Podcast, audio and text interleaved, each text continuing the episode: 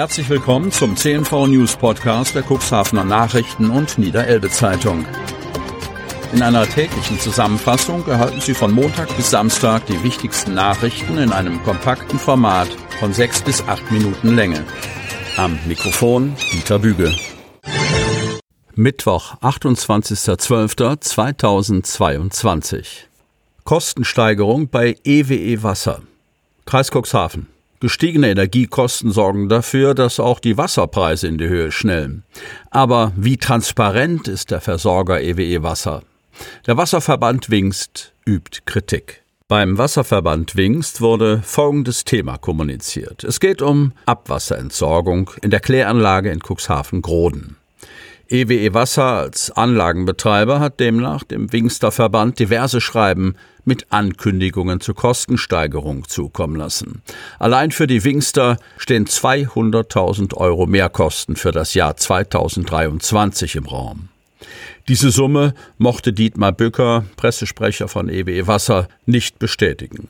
Er betonte jedoch, dass EWE Wasser grundsätzlich ihren vertraglichen Pflichten nachkomme. Es treffe jedoch zu, dass wir, ich zitiere, drohende Mehrkosten bei unseren Kunden anmelden mussten. Zitat Ende. Als Grund nannte er unter anderem die 2023 steigenden Bezugskosten für Energie. Kritisiert wurde seitens des Wasserverbandes Wings, dass Mehrkosten nur mit entsprechenden Nachweisen möglich seien. Diese Nachweise sollen durch EWE e Wasser aber letztmalig für das Jahr 2012 erfolgt worden sein. In einem Gespräch soll geäußert worden sein, dass diese Nachweise aus Betriebsgeheimnisgründen nicht erbracht werden. Dazu teilt Bücker im Namen der EWE e Wasser mit, die aktuell von der Politik beschlossenen Regelungen zur Strom- und Gaspreisbremse müssten zunächst durch die eigenen Lieferanten umgesetzt werden. Somit könnten Mehrkosten erst nachgewiesen werden, wenn die exakten Kostensteigerungen bekannt seien. Bücker teilt dazu mit, wir gehen aber dennoch im Vorwege bereits auf unsere Kunden zu und informieren sie ganz bewusst frühzeitig. Wir werden Anfang 2023 mit aktualisierten Zahlen an unsere Kunden herantreten. Auch die Stadt Cuxhaven und die Samtgemeinde Landhadeln sollen von Kostensteigerungen betroffen sein. Abwasserreinigungsanlagen zählten, so Bücker, zu den größten kommunalen Energieverbrauchern. Von den zu erwartenden Kostensteigerungen seien alle von der EWE e Wasser betriebenen Abwasserreinigungsanlagen und somit auch alle betreuten Kommunen betroffen. Die Abwasserreinigungsanlage Cuxhaven nannte er eine der leistungsfähigsten und leistungsstärksten Anlagen im Nordwesten Deutschlands. Anfallende Mehrkosten müssen gemäß der Beanspruchung dieser Anlage umgelegt werden, um diesen Standard auch in Zukunft zu sichern, so Büker.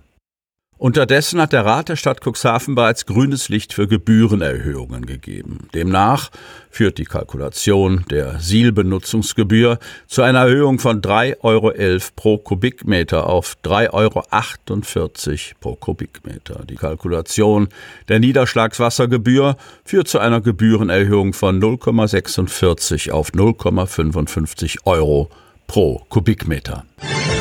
Ilienworter mit über zwei Promille im Auto. In Ilienwort ist am Montag ein 48-jähriger Autofahrer mit mehr als zwei Promille von der Polizei erwischt worden. Wie die Polizei Cuxhaven mitteilte, war der Mann den Beamten gegen 21 Uhr von einem Zeugen gemeldet worden. Das Fahrzeug sei auf der B73 in Richtung Otterndorf bereits mehrfach in den Gegenverkehr geraten oder leicht von der Fahrbahn abgekommen. Die Beamten konnten das Fahrzeug und den Fahrzeugführer, einen 48-jährigen Ilienworter, an dessen Wohnanschrift antreffen. Ein Alkoholtest ergab einen Wert von mehr als zwei Promille. Dem Mann wurde eine Blutprobe entnommen, sein Führerschein wurde sichergestellt. Treckerlichterfahrt trotz Absage. Stehenstedt. Die Absage der Polizei und den zuständigen Ordnungsbehörden für die geplante Lichterfahrt von 100 Traktoren durch den Landkreis sorgte für viel Enttäuschung. Dadurch, dass die Lichterfahrt nicht stattfinden konnte, wurde vielerorts über Alternativen nachgedacht. Dies war auch in Stienstedt der Fall, wo einige Bürgerinnen und Bürger beschlossen, trotzdem einen Treckerumzug durchzuführen.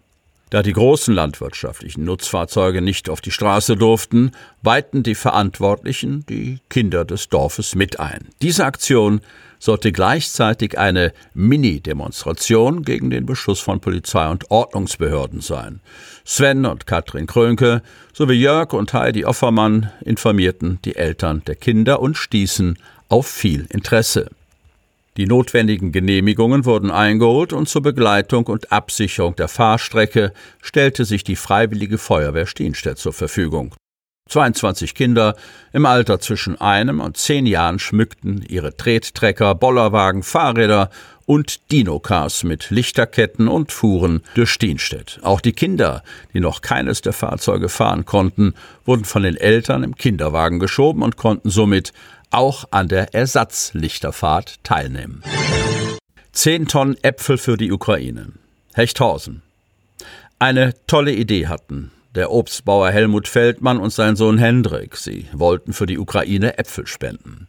Das konnte aber nur umgesetzt werden, wenn weitere Obstbauern mitmachten.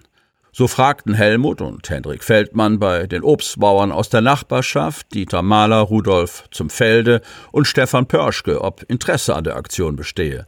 Alle waren begeistert von der Idee und sagten sofort zu. Die Kleinwördner setzten sich mit der Lebenshilfe Ukraine in Berlin in Verbindung, um alles zu organisieren. Nun sammelten sie die Äpfel auf dem Hof Feldmann in einer großen Lagerhalle zusammen. Insgesamt kamen zehn Tonnen zusammen. Ehrenamtliche Helfer übernahmen die Sortierung und Verpackung an einer der modernen Maschinen. Die Äpfel wurden in Beuteln verpackt, in Kisten getan und auf Paletten gestapelt. Etwa die Hälfte der zehn Tonnen ist bereits verpackt und gelagert. Der Rest folgte noch vor Weihnachten. Die Koordinierungsstelle der Lebensmittelhilfe sorgte dafür, dass zwischen Weihnachten und Neujahr die Paletten mit einem LKW von einer Spedition abgeholt und an eine zentrale Sammelstelle in Polen gefahren werden. Hier werden Äpfel auf ukrainische Lkw einer zentralen Sammelstelle im Westen der Ukraine umgeladen und dann in andere Landesteile weitergeleitet. Die Koordinierungsstelle der Lebensmittelhilfe ist bestrebt, die gespendeten Lebensmittel schnell, bedarfs- und zielgerecht in die Ukraine zu bringen. Die Koordinierungsstelle stimmt sich dafür mit den betroffenen Stellen und Nichtregierungsorganisationen in der Ukraine ab.